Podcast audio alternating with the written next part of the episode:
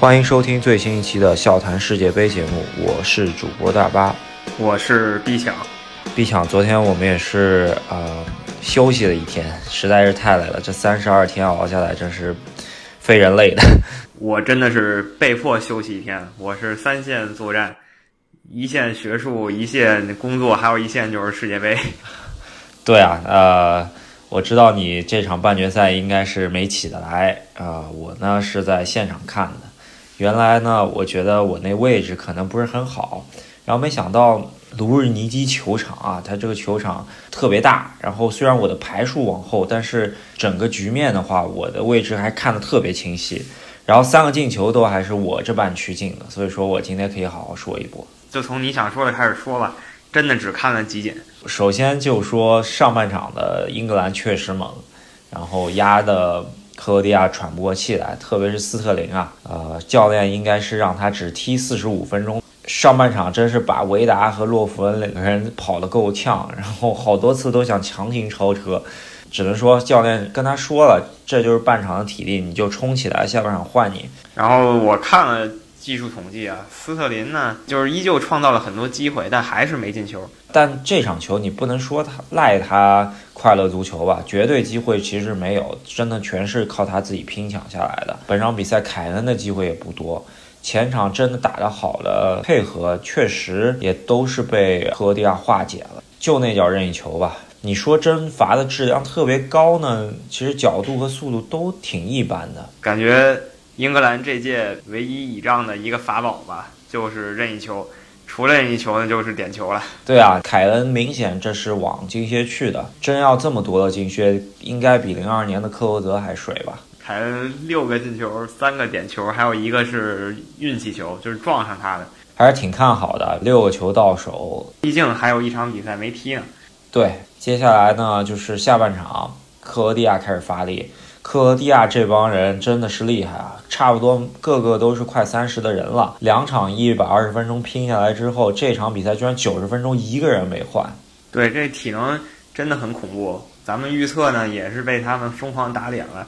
当时其实不光是咱们这些球迷的预测，我看很多专业的足球评论员呀，还有专业的足球运动员都认为克罗地亚的体能根本跟不上。但是就像你说的啊，首发阵容居然完整的打满了九十分钟。对我当时在现场看的时候，就是有点疑问啊。英格兰在下半场的时候就换了两个人，然而克罗地亚这边是按兵不动。他其实替补席上还是有一两个可以轮换的球员的，他就是不换，而且说明主教练对于队员的体能非常有信心啊。对，克罗地亚可能是我看足球以来这么多年，就说世界杯吧。第一次看到有一个队啊，通过一套阵容往死里用，能打到决赛的。我看其他队最起码板凳上能找出半套阵容来跟主力轮换，但克罗地亚真的就是一套人。也就第三场快乐了一下，是吧？没怎么上主力。其实到后面还是让主力踢了会儿替补的。你还记得佩里西奇最后上来进了个球的。然而这两场淘汰赛下来都是一百二十分钟，等于多加了大半场。是啊。如果你算上这场，他三场淘汰赛踢了三百六十分钟，这其实是四场球的时间了。他的决赛对手法国就是三场九十分钟，二百七十分钟就踢完了。真要说克罗地亚进了决赛之后体能不行了，看完这一场，应该还是感觉得出来他们的斗志在那边吧，是吧？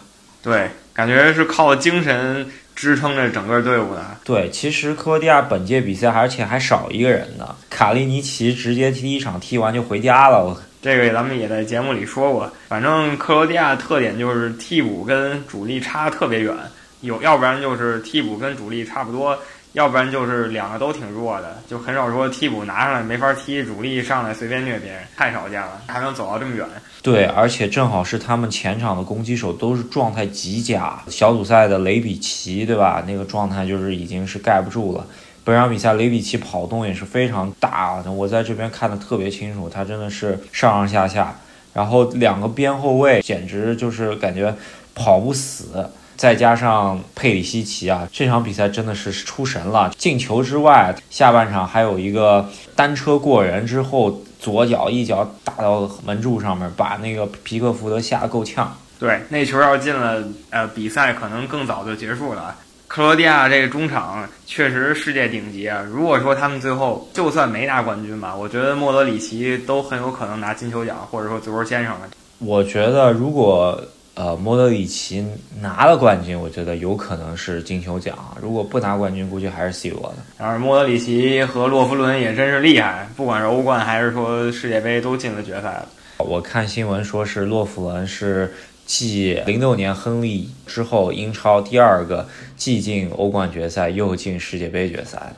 然后希望他别倒亨利的覆辙啊！亨利拿了俩亚军，跪求洛夫伦别拿俩亚军。可以，呃，还有本场比赛呢，还有一个看点就是维达，基本上全场他一拿球就虚他。他应该是把乌克兰踢过球，然后在上一场比赛淘汰俄罗斯之后，他跟克罗地亚队中的一个助教发表了一个视频，就是关于什么胜利属于乌克兰的不当言论吧。克罗地亚的助教直接就给送回国了，直接开除了。然后维达因为主力中卫嘛，没法给开除，就继续踢呗。然后本场比赛他一拿球，全场俄罗斯人虚，把他虚的够呛。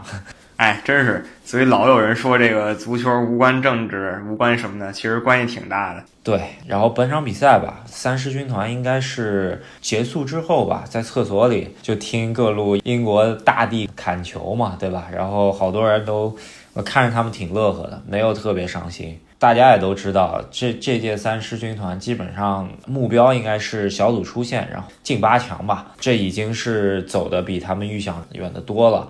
英格兰六六年一次冠军，那是最高光的时刻了。从此以后呢，没记错就九零年进了四强，然后就非常沉寂了。不管有多少巨星都没用。这次呢，星光非常暗淡，反倒说杀进四强了。草根球队，然后教练呢也不是那种传奇教练吧？这南门哥也是个中等教练，能带着他们走到这一步，挺不容易的。对南门哥，我印象中间他执教英超的米德尔斯堡也是保级球队吧，对吧？然后之后也是下课，然后一直在英格兰混 U 系列的国家队吧。然后大山姆是吧？阿勒代斯莫名其妙下课之后他临时上任的，能接到这样子的预选赛全胜战绩，然后加上这样子的世界杯战绩，应该是会把他留到下一届世界杯。而且我们也知道。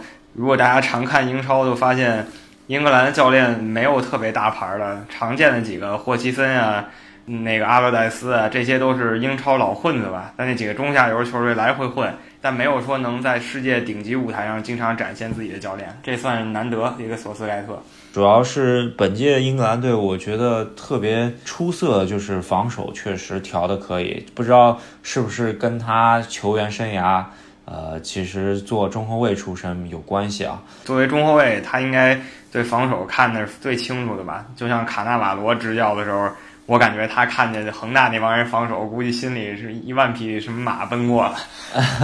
对，南门毕竟去过银河战舰皇马的，只是因为伤病不断，后来又回到米德尔斯堡踢了几年，然后才退的役。作为教练的话，已经算一个高度了。反正这场比赛看完以后，我唯一担心的就是英足总又要膨胀了。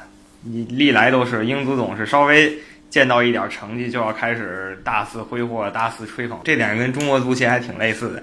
对，呃，然后克罗地亚这边呢，我觉得那个教练也非常儒雅吧，运筹帷幄。虽然手上的牌也就主力这十一张牌特别强。用的还是可以啊，这些据说拉奇蒂奇在赛前都还是高烧不退，在上场的时候其实还是有点发烧的。希望他们还能保持这样或者这样与众不同的意志品质吧。挺有特点一件事儿就是欧洲各个强队基本上都开始有一些雇佣兵了吧。最典型就是法国跟比利时，德国和英格兰呢相对还好，荷兰。意大利也还凑合吧，但是克罗地亚呢，就东欧球队基本上还是保持了本国原装人马的阵容。对，可能跟国内经济形势有点关系吧，可能没那么多移民愿意去东欧，相对来说没那么开放。确实，就是在世界杯上很少看到这种这方面比较纯粹的队伍了吧？东亚队伍以外就是他们了，还有老莫。但是东亚日本前些年不也规划巴西球员吗？那就是得看韩国了，是吧？对，我觉得韩国应该不至于规划，或者看国足吧。是的，还是看国足吧。然后接下来呢，我们啊、得预测一下，马上就要进行的《欢乐足球》第二集吧。没错，那咱们下一集再说。这一集回顾就说到这儿，这届世界杯还剩最后两场比赛，大家好好珍惜。那我们下期见。下期见。